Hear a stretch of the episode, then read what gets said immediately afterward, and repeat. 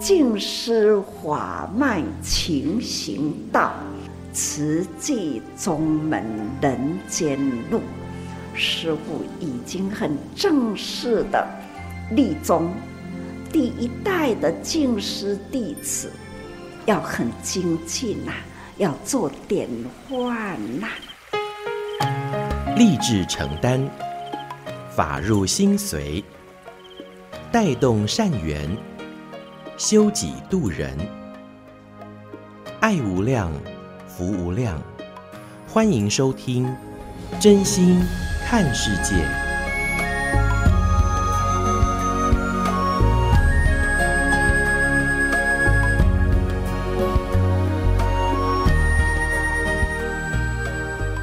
欢迎我们所有听众朋友一起加入今天真心看世界的节目，我是金霞。节目一开始和您分享静思小语：美化人心要靠人生教育，也就是宗教教化。对许多慈济志工来说，宗教是什么？宗就是人生的宗旨，教就是生活的教育。不管你是什么样的宗教信仰，希望都有这份的法在心中，也在行动中。这就是一种生活教育。不只是关注自己的生活，我们也要从世界脉动当中，像是极端气候、天灾人祸等等，见证当代历史，检视自己能替这个世界做些什么。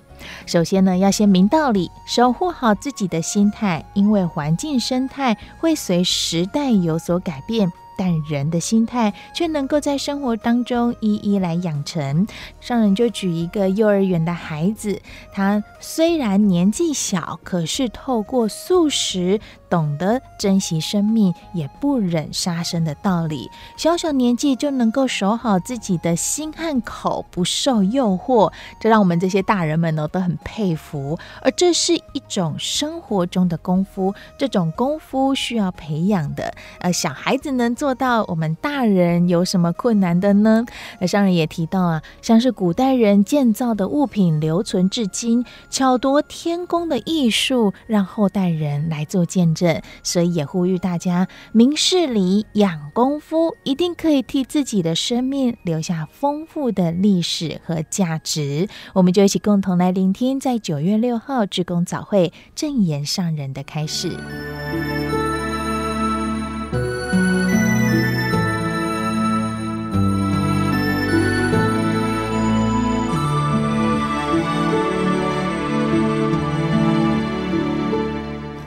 时间的地球，过去呢，曾经什么样的生态？人如何在地球生活？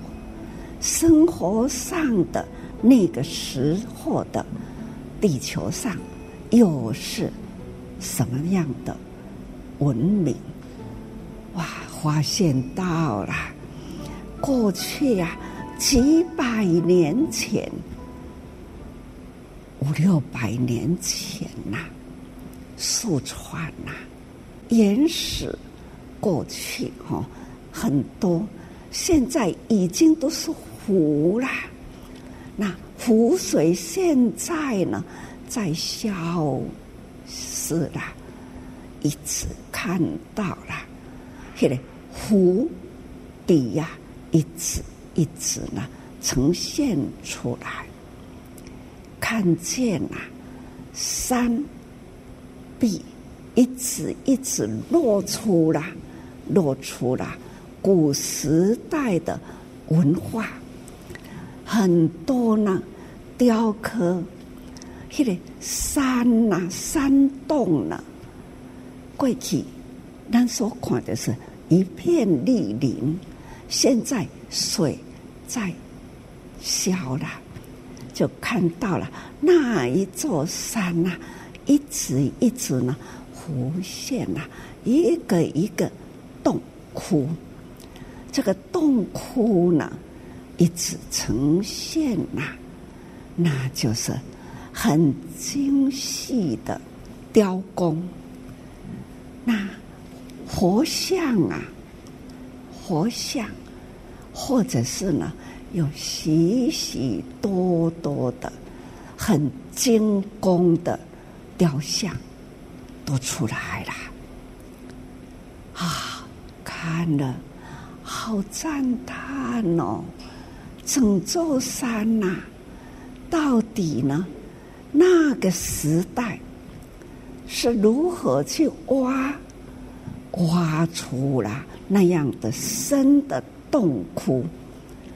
洞窟里面呢，又有这么多的雕像，都是很精，而且呢，也有现在的水面呐、过去总是看到了。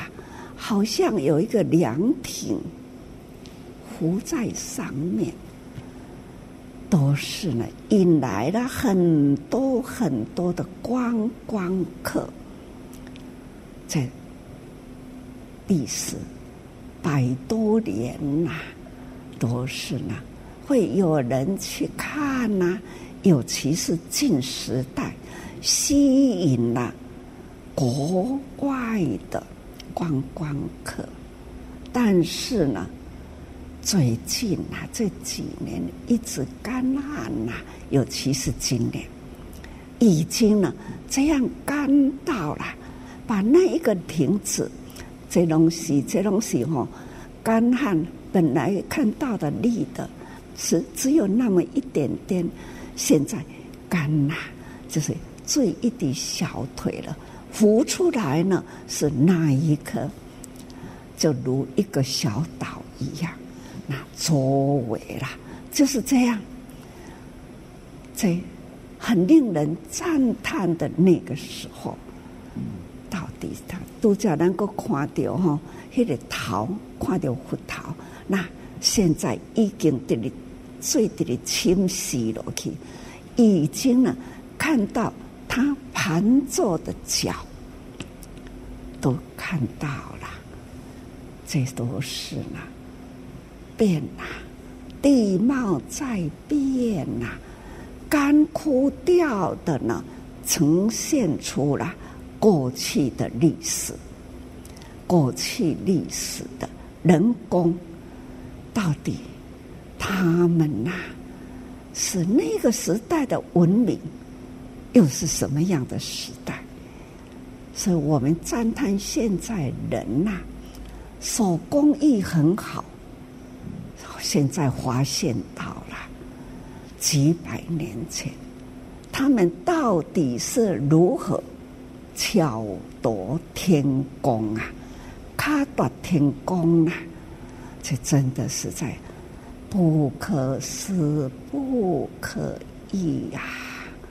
这拢总是呈现出来，这个最细落去看到了这样的，而且呢，不可思议铺起来这物件，几百几百年前在水中，现在水沉下去，这个物体已经浮上来，竟然那么干净，到底呢？那个时候的油漆，或者是那个时候的是如何建造，真的是哦，很令人感动，而且呢，叹为观止，所以感叹呐、啊，过去呢，过去的人很令人赞叹哦，所以我们现在的人不要自大。不要以为呢，自己的手工很好，自己的本领很大，其实看到了过去，那这很令人赞叹呐。所以呢，我们呐要好好的用虔诚的心，这样的景象都可知呢。过去曾经有过。地球的自然的声貌是什么？现在看到了这一大片的湖水，过去呢比现在水还高，这就是本来是一片呐、有人迹的地方，不知道是几百年前呢，变成了一片大湖水，大湖水淹没了多少的山，多少的大地。那现在又干旱了，水又消失了。那原来呢，曾经有过人所居住的。付出了他们的手工艺所成的雕刻，那个时候到底如何成？后来多久时间被淹没？现在呢？水在消失了，那过去的干旱的地方，现在又浮上来了，浮上来，我们见到了。这样，水下面的这么多的巧工的建筑物，所以呢，很难很难去说尽啊，也心里呢也很难去表达，有很多的疑问要问谁呀？但是形象让我们看到。我们要如何去考古它？那它的古代的建筑物的古代还没有之前，那是什么时代？什么样的人能做到这样的事？实在是很难呐！哈，总而言之呢，天上有天。那世外还有世界，所以佛陀他就说啊：“其在其在，大地众生皆有如来的本领，都有如来的佛性，都有大显神通的神化功能。果然，这不就是神化功能吗？”这是在无始以前呐、佛陀就会说：“无始劫以来，无始劫都是无法度去讲也开始的时间。总而言之，这会造成这样的巧工艺术啦的建设啦，那的过去。”一定是有人如何传下来，去建造这样的，所以那样的时代、那样的人工等等等等的文明，在那过去的过去了，不可思不可议的世代人间，阿哪去追啦？都追不到它的尽头，叫做无始。我们不如呢，赶快回归即使的现在。我们现在舒服的来跟您讲，讲那个古代古代，我们眼睛看到了，那个过去的建筑物，现在也呈现出来。我们眼睛跟着看，耳朵呢用心听。我们现在的眼睛所看到的是古代人的建造的物品，我们现在能看的是现代人能看到的古早人的成品。所以时间是这样过了。用心呐、啊，精心留下来的物品，它就是可以后代人来做见证。所以昨天我也跟我们的同仁呐、啊，全球的菩萨说，我们现在人人要自我盘点生命，写下自我的历史。人人的历史呢，汇合起来，建造了现在的慈济世界。慈济世界的爱的能量，用文字啊，用各种的方式把文字留下来。刚刚看到了从水底浮上来的这一些古老的，不管是山壁或者是人造的庭庭院，那里面都有写字哦。都是从那样里面的雕刻的字体去鉴定它是哪一条带的，所以啊，这个有建筑物有文字，好好的把它留下来。要留下来呢，用抓啦，这抓呢，紧紧的鬼。假如有什么事啊？水泡火烧了，泡的水底也暖气，火烧也会成灰。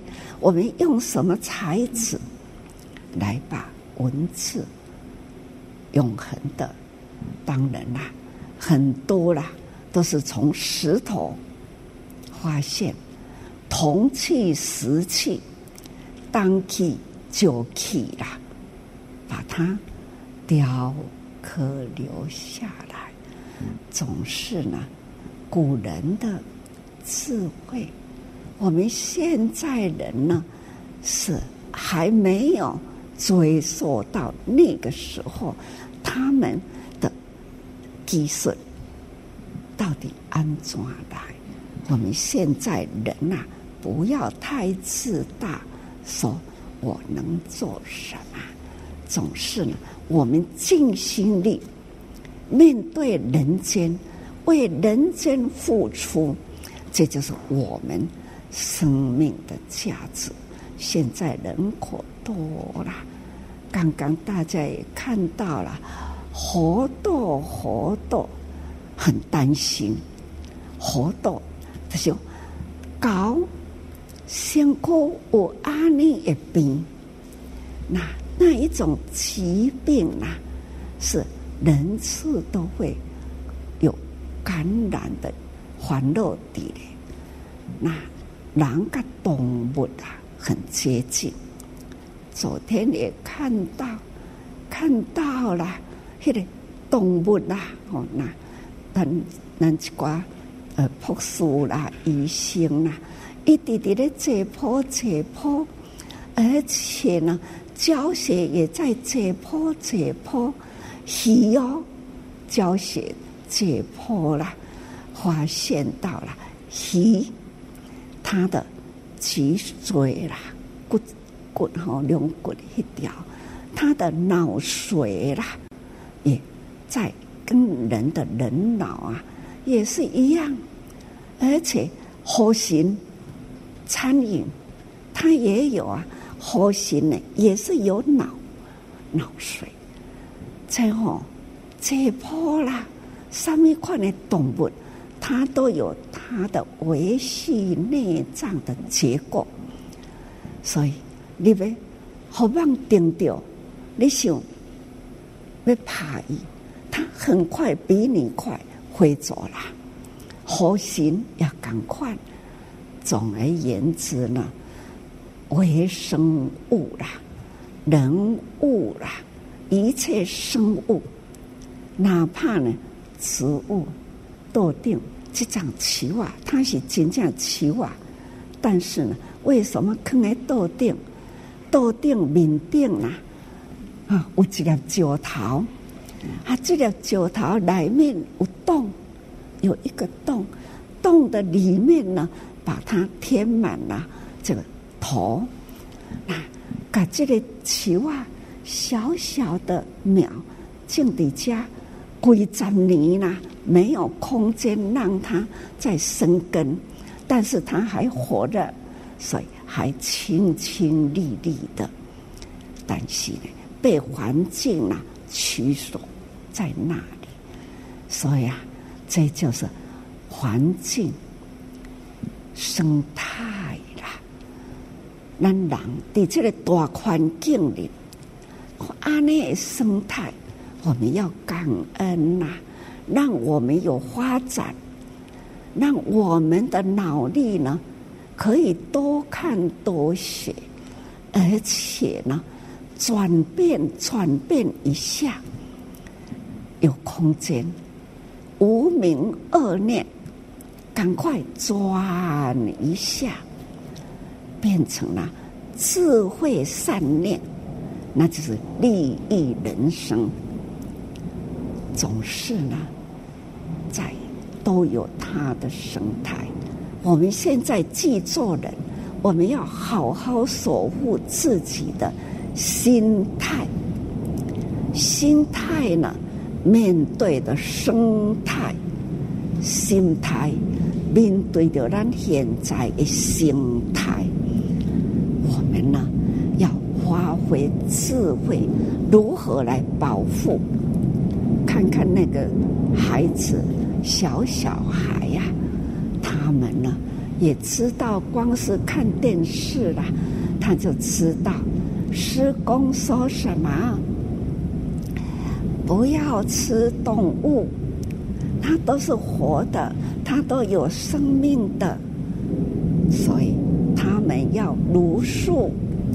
他也会学会做素食，这都是现在一直看到了这一些孩子，男童、女童啊，幼童孩子呢，他们不只是会听话，也会做事，去帮妈妈做代志啦，啊，要嫁啦，是书为代啦，他呢？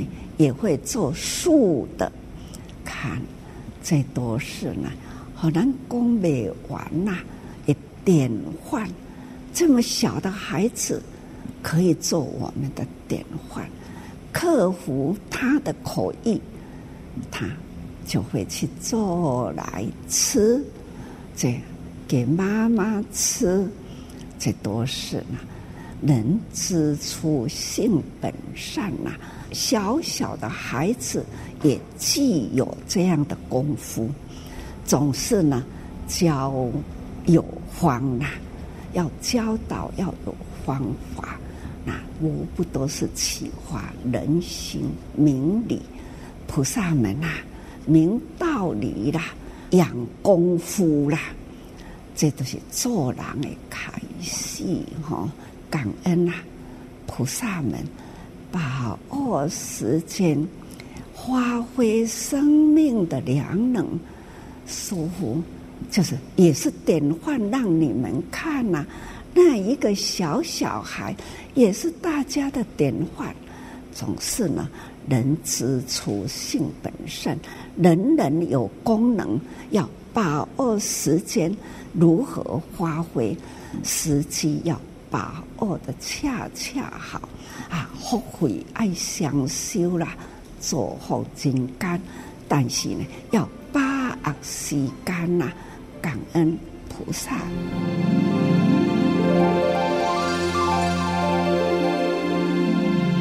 以上所收听到的是在九月六号志工早会正言上人的开示内容。节目下个阶段为您进行慈济的故事。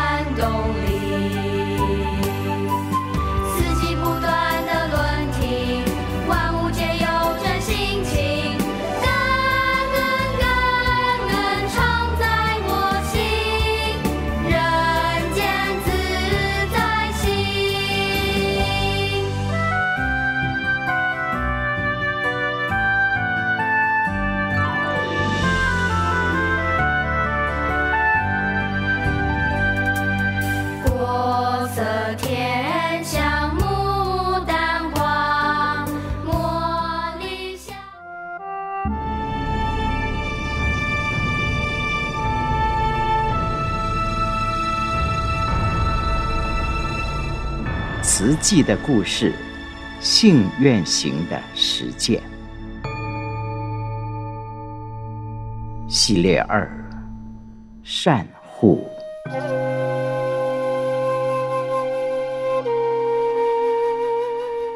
静思三部曲，平病相因，一九七二年始，请翻开四百三十二页。不问有无能力，只问是否该做。日本治台第五年，一八九九年，民间组织鹤田组向台湾总督府提出花东开垦权申请。当时来台垦殖者不少，因为水土不服，客死异乡。或是不安风土环境、作物特性，生活无法自足，反而沦为农工。二十世纪初期，台湾总督府展开台湾移民计划，招募志愿家庭到花莲、台东垦殖，提供各项优惠补助。台湾各地日本移民村逐渐成型，最盛期有将近二十个。龙泽明子出生于日本九州，幼时跟随养父母来台定居花莲。因经济状况不佳，养父母将他出养给台湾张姓家庭，改名秀惠。成年后，与同为日籍、被台湾人收养的张东来结婚。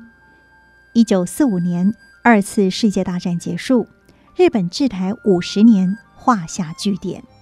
将近五十万日籍民众被遣送回国，秀惠和东来因为被台湾人收养，得以留在台湾。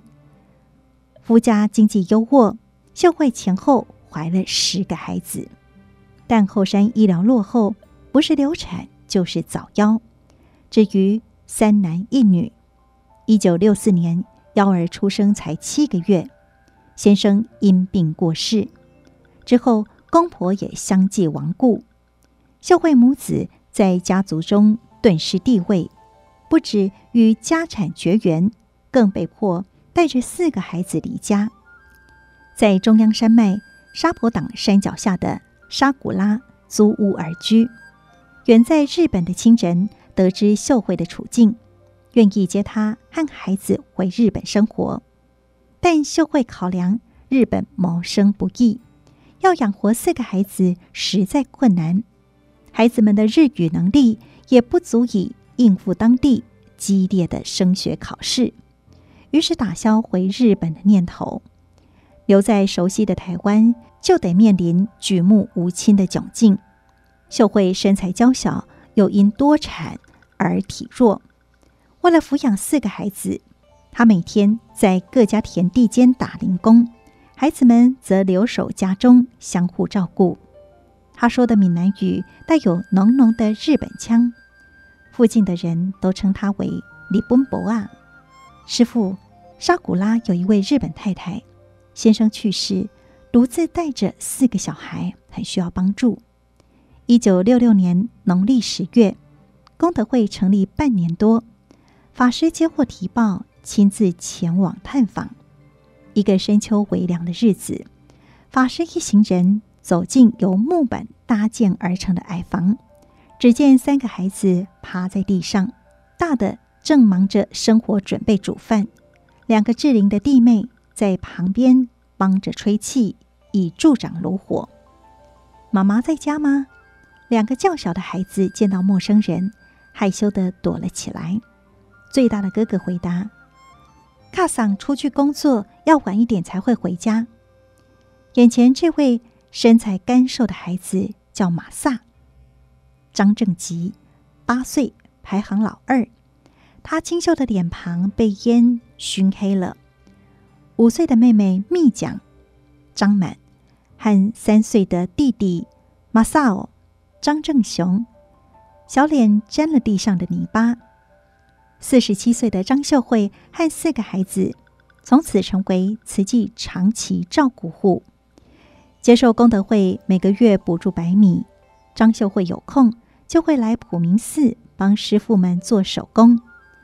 有一天，他满脸忧愁而来，众人关心的询问，他倾诉心中的烦恼。祖祖要甲厝修登去，阮母仔囝无所在通好去。法师和几位弟子虽然也是借住普明寺，但不舍张秀慧与孩子们孤苦无依。想了想，便告诉他：“你逐工出门去做工课，囡仔遐尔细汉，无人顾嘛袂用诶。无你就搬来甲阮做伙住，囡仔有人照顾，阮有通好食，恁都有通好食。”法师的大弟子少维得慈当起木工。在棉纱手套工作间墙边，用木板钉了一组活动床铺，白天可以上推收起，不影响工作空间；夜晚拉下供母子睡卧。一九六七年春天开始，日本太太张秀慧带着孩子，以功德会为家。秀慧常协助农事，投入手工作物。功德会发放日，更是忙进忙出，帮忙招呼照顾户。两年后，一九六九年开始兴建静思精舍，德慈师父也在普明寺与精舍之间，用木板为张秀慧母子搭一间约八坪大的房子。四月完工时，还搓汤圆庆祝他们入住。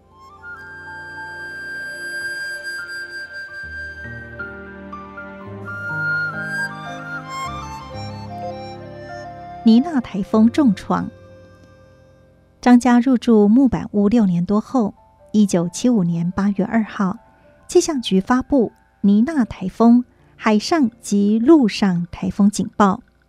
秀慧的大儿子在军中，十七岁的二儿子马萨外出工作，他和十四岁的蜜酱、十二岁的马萨奥待在家中，紧盯着户外的风雨逐渐变大。妈妈，我们过去施工那里好吗？女儿频频催促。秀慧何尝不怕？但是她不想在台风天里给师傅添麻烦，决定再等等。三号中午，台风从花莲登陆，十七级的强风瞬间掀去了张家的屋顶，暴雨直下，眼见梁柱即将瓦解，秀慧赶紧带着两个孩子。逃出摇摇欲坠的家，母子三人手牵着手，顶着强风豪雨，行走在田埂路上。大小石块不断地往身上袭来。忽然间，身高不满一百五十公分的蜜酱被强风吹飞了起来，又重重的摔落田中。秀慧吓得魂都快没了。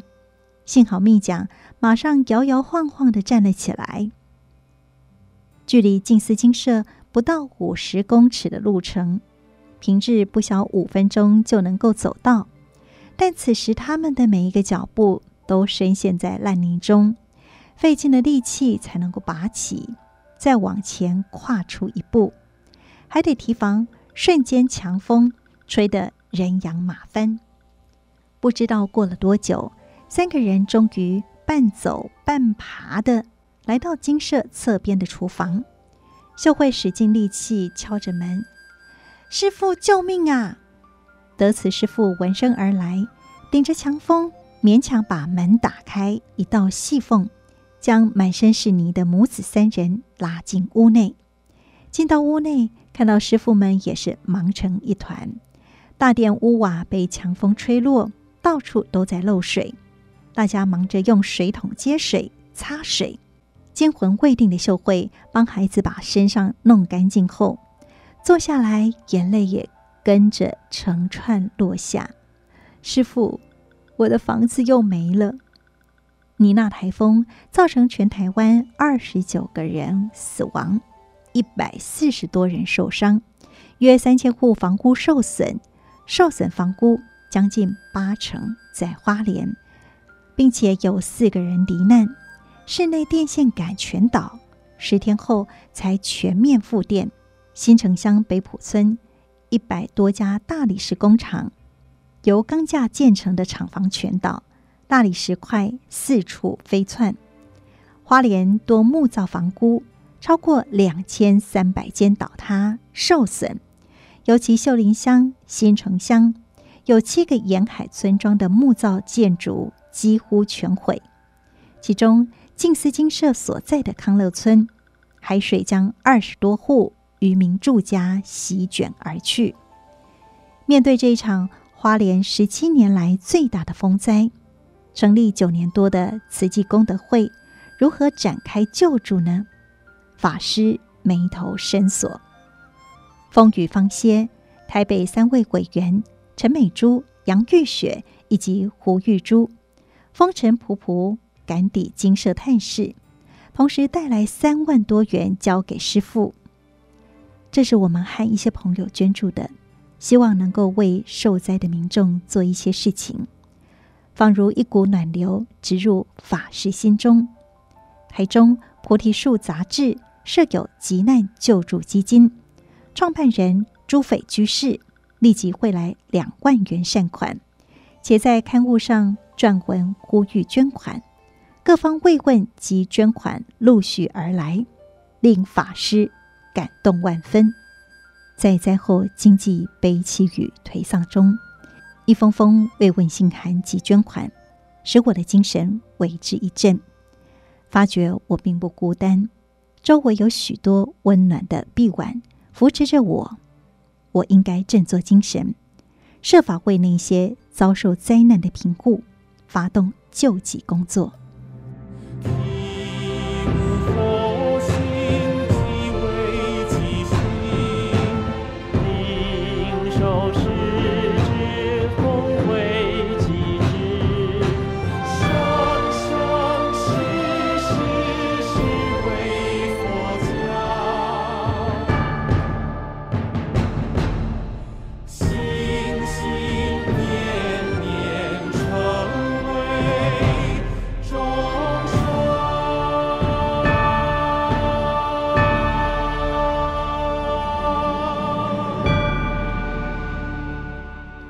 上为您选读静思人文出版《史藏系列》瓷器的故事，信愿行的实践系列二善护。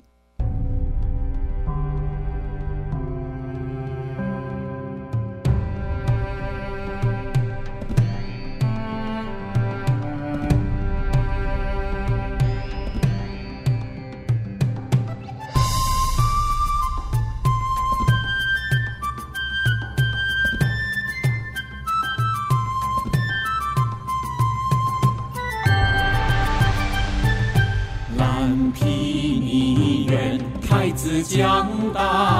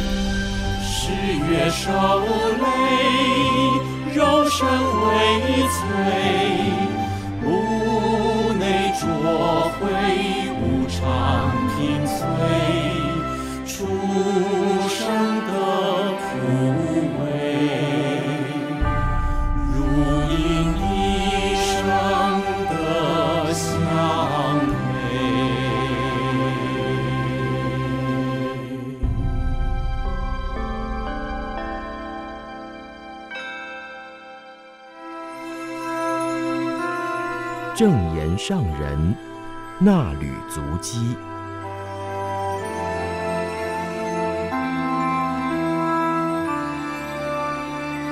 欢迎您共同进入正言上人那履足迹单元，我是嘉玲。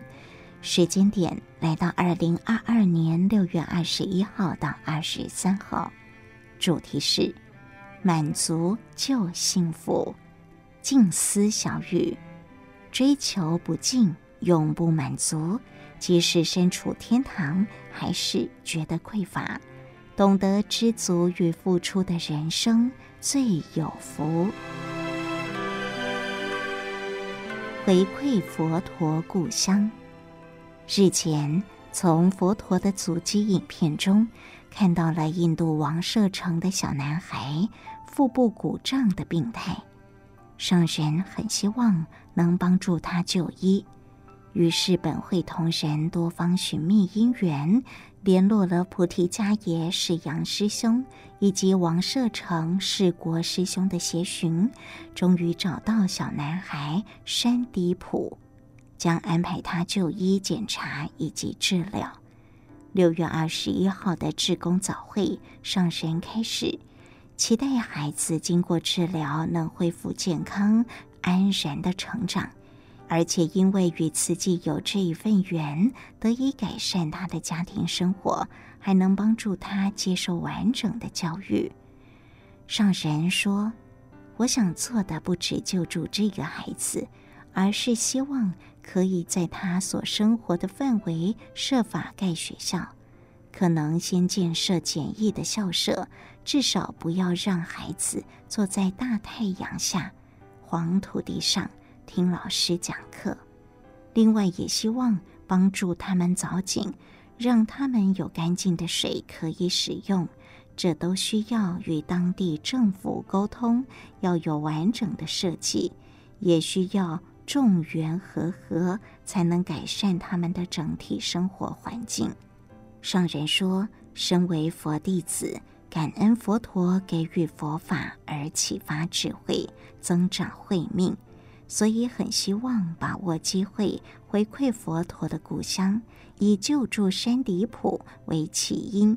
当地有人发心承担，就可以结合人力物力，培养当地的孩子，改善当地居民的生活，以此回报佛恩。”上人开始说道：“凡事都有起因，只要掌握好方向，从这个起因开始用心去做，就可以从一生无量，一念心可以成就利益众生的好事。只要启发这一念心，人人都可成菩萨。要成菩萨，一定要走入苦难人群中，在人间开阔。”铺展菩萨道，我们找到了方向，就要除杂草、整地，把崎岖的土地铺平，铺出一条平坦道路。凡事起头难，上人说，开拓道路的人一定是很辛苦的，所以需要发心承担，甘愿付出力量来造福人间，这就是菩萨精神。与其向佛龛里的菩萨像拜求福报，不如向自己内心的菩萨祈求。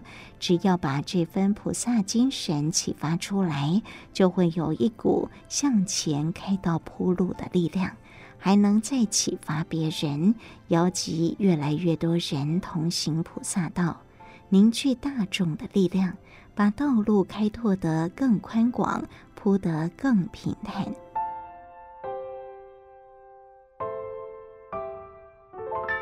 交出人生价值。六月二十二号，教育置业主管同仁报告，其中慈济大学简文林老师以从幸福人生到人间净土，正言上人的幸福观与环保志工的幸福感为题，分享研究成果。上人开示：人生的重点，生命的价值在哪里？我觉得能满足的人生最有价值。不满足的人生，即使身处天堂，还是觉得有所缺乏。其实，满足与缺乏只是一种心理状态。我这一生中总是很满足，也觉得自己很幸福，因为我一向与人无争，与事无争，与事无争。虽然无争，但是还要尽自己的本分，这样的人生最有福。如果心生贪念，拥有再多都永远不满足，总是不断争取，人与人争，国与国争。看看现在俄乌战争之下，民众很无辜，几百万人为了要活下去而成为难民，他们为了要保住生命，已经很辛苦，焉能谈及生命的价值？多国慈济人不远千里来到波兰救助乌克兰的难民，上人说：“这份无私的爱没有界限，也无法论价，是很宝贵的人性之爱。教育是人间的希望，也要教导学生体认生命的价值，掌握正确的人生方向。”懂得知足与付出，就不会让人间争端频起，天下灾难频传。上人期勉主管同仁们，看到人间苦难这么多，要更为加重自己的使命感。人生无常，每一个人都无法预知自己的寿命长短，只有把握还能运用的每一刻，发挥生命的价值。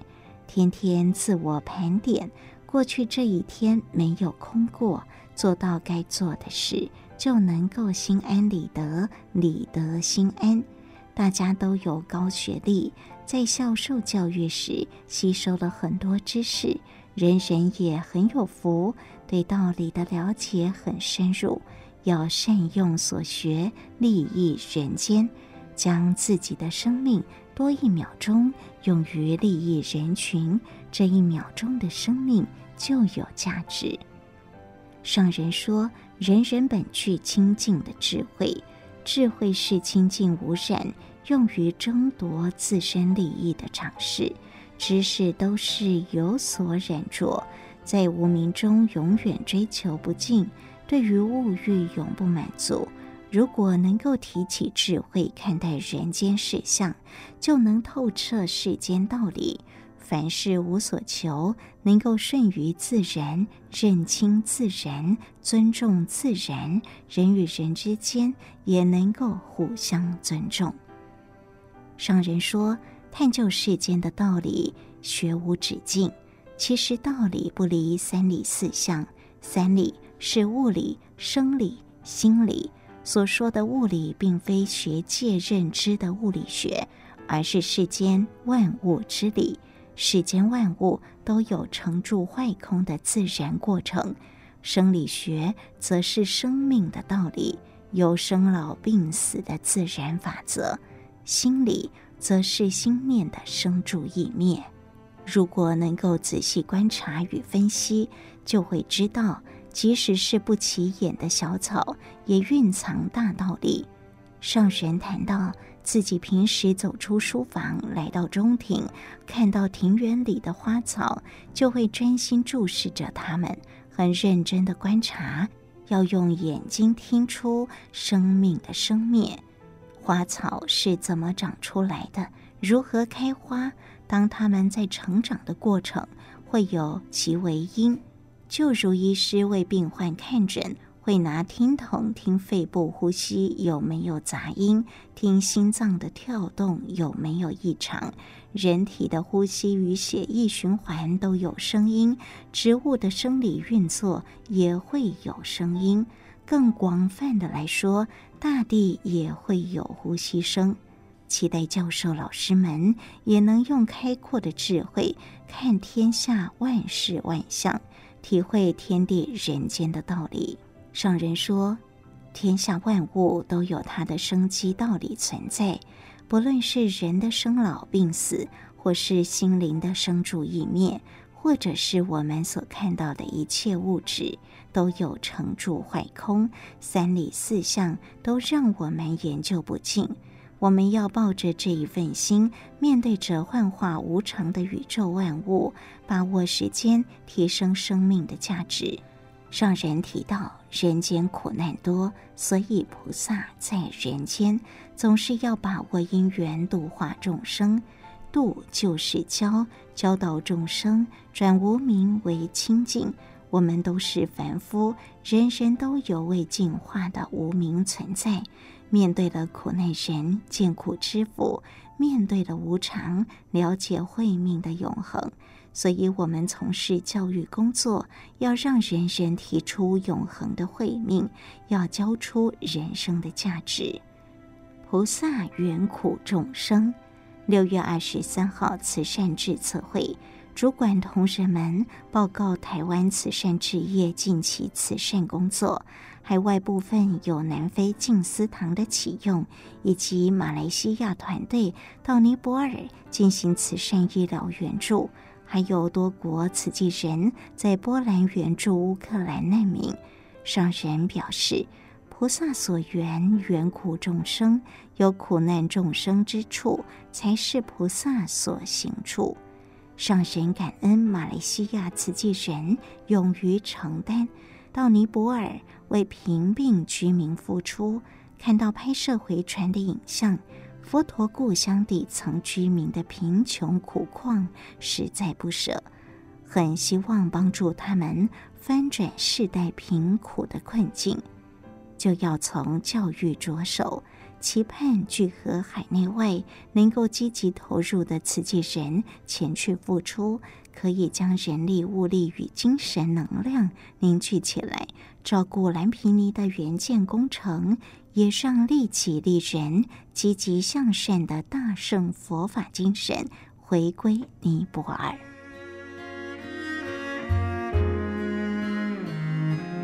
以上正言上人那履足迹，为您攻读自二零二二年八月号《慈济月刊》第六百六十九期，感恩您的收听。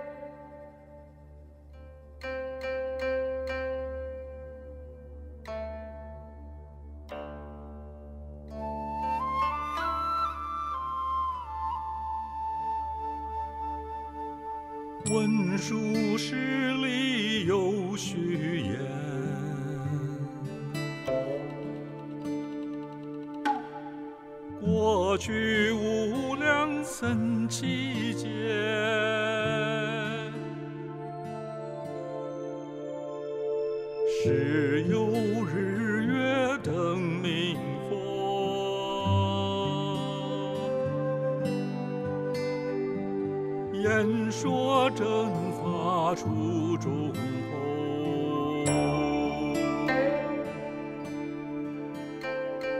细雨缥缈一声愿。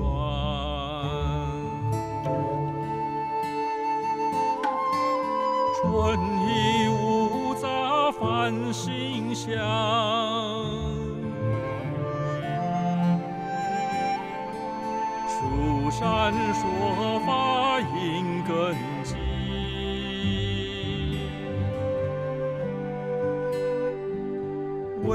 有神闻说四地。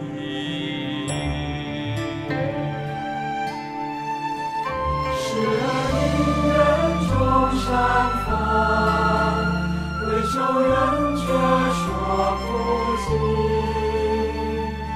牛波罗蜜红闪烁明珠不